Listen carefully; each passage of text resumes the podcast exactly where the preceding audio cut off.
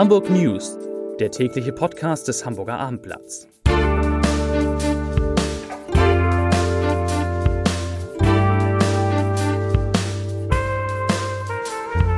Hallo, moin, moin und herzlich willkommen. Mein Name ist Matthias Iken und ich verrate Ihnen in den kommenden Minuten, wieso Hamburg smarter ist als andere, weshalb Ummeldungen bald einfacher werden und warum die Inzidenz in Hamburg wieder steigt.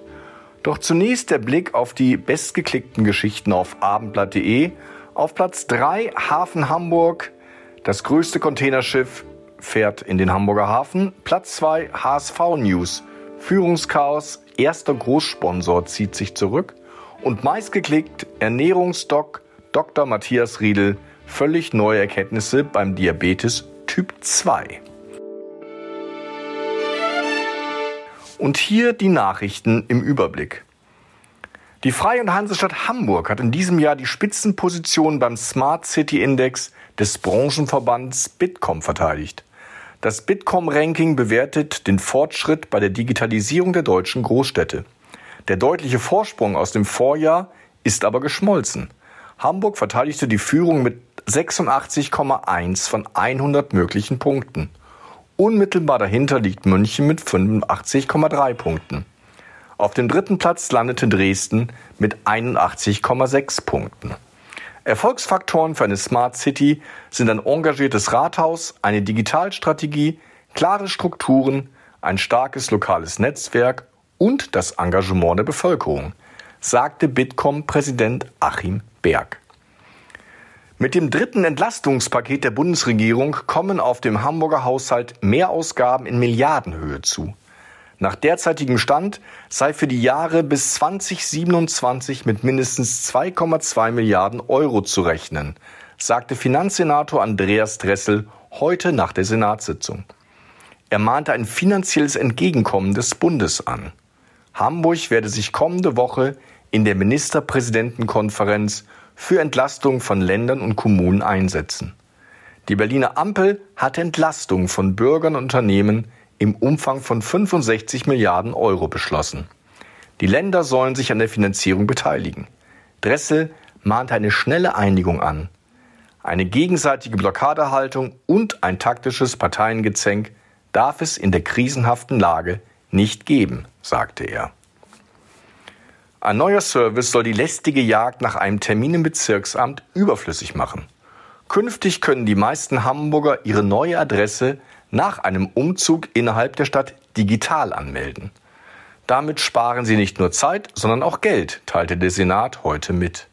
Das Pilotprojekt wird schrittweise erweitert und nach und nach für die Nutzung in der gesamten Bundesrepublik zur Verfügung stehen. Wer umzieht, muss innerhalb von 14 Tagen seine neue Adresse bekannt geben. Der neue Online-Dienst, elektronische Wohnsitzanmeldung genannt, bietet eine Alternative zum persönlichen Gang zur Behörde. An Hamburgs Schulen werden fast 5500 aus der Ukraine geflüchtete Kinder und Jugendliche unterrichtet. Von den 5427 Schülern lernen 4875 an allgemeinbildenden Schulen und 552 an Berufsschulen.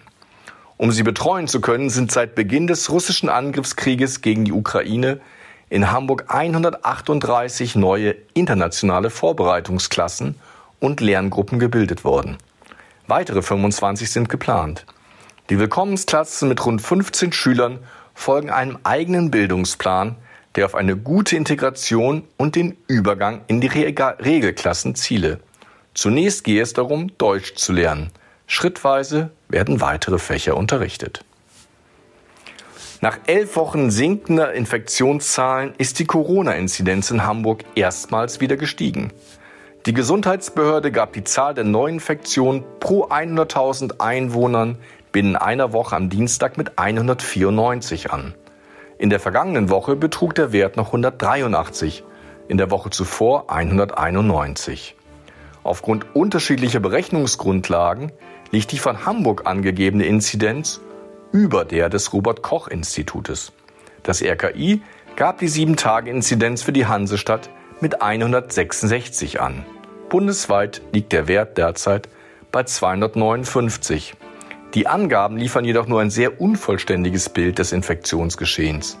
Da nicht alle Infizierten einen PCR-Test machen lassen, ist von einer hohen Dunkelziffer auszugehen. Das waren die Nachrichten des Tages.